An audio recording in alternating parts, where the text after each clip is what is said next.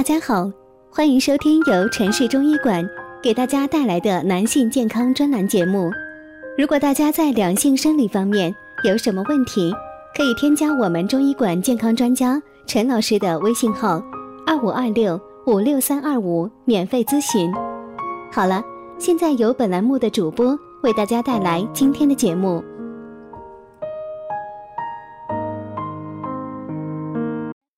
我们这一讲的题目是：晚上盗汗是病，听听是什么原因吧。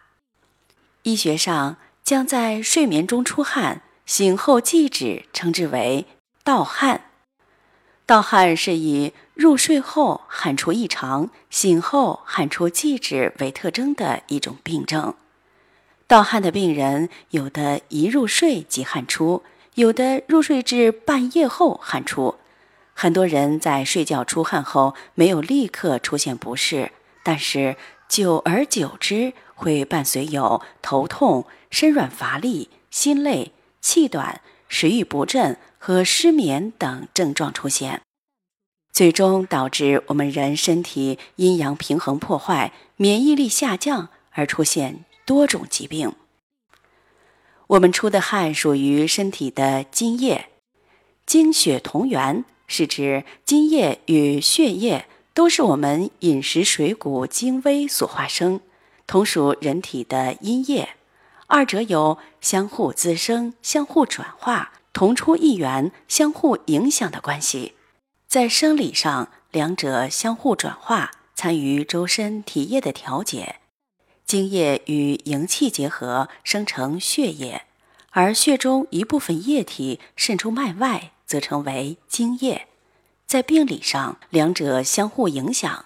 如反复出血或大失血的病人，在耗血的同时，出现口渴、烦躁、小便少、大便难等精液不足现象。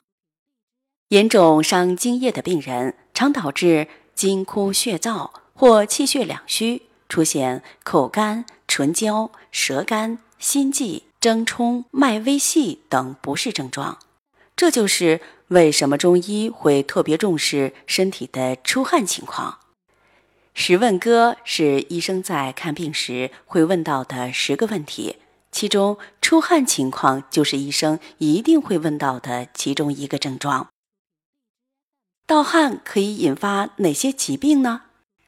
甲亢。由于甲状腺功能亢进，分泌过多的甲状腺素，代谢率增高，表现为神经兴奋性增高，交感神经过度兴奋，可出现怕热、多汗或夜间盗汗者。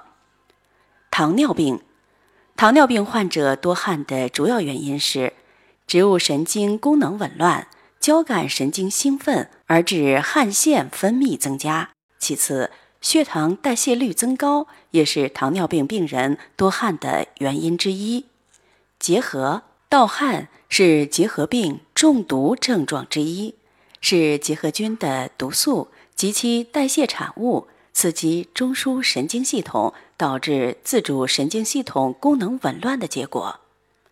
肿瘤肿瘤会导致体虚，盗汗也是肿瘤病人的常见症状之一。此外，高血压病、更年期综合症、低血糖症、系统性红斑狼疮、心内膜炎等疾病，以及术后体虚、精神紧张、心理压力等因素，都可能引起盗汗。但大部分盗汗是植物神经功能紊乱引起的，其发病机制主要是交感神经异常兴奋所致。传统中医药如何改善盗汗？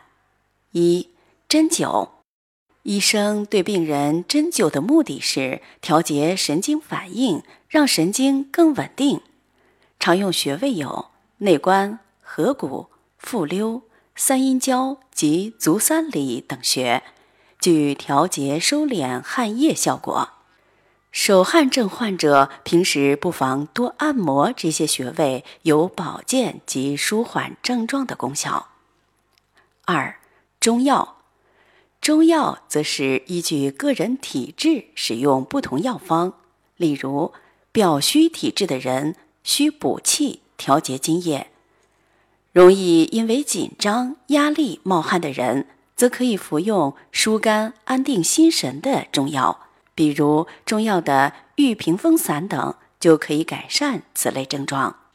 三、按摩复溜是足少阴肾经的穴位，肾阴虚容易出现盗汗，按揉此穴可以起到滋阴润燥、回阳救逆、消肿利水的作用。三阴交是足太阴脾经的穴位，亦是足三阴经的交汇穴，是治疗足阴经病患的重要穴位。按揉之可以补血养阴，增强治疗效果。这期节目呢就到这儿了，咱们下期再见。如果大家在两性生理方面有什么问题，可以添加我们中医馆健康专家陈老师的微信号：二五二六五六三二五，免费咨询。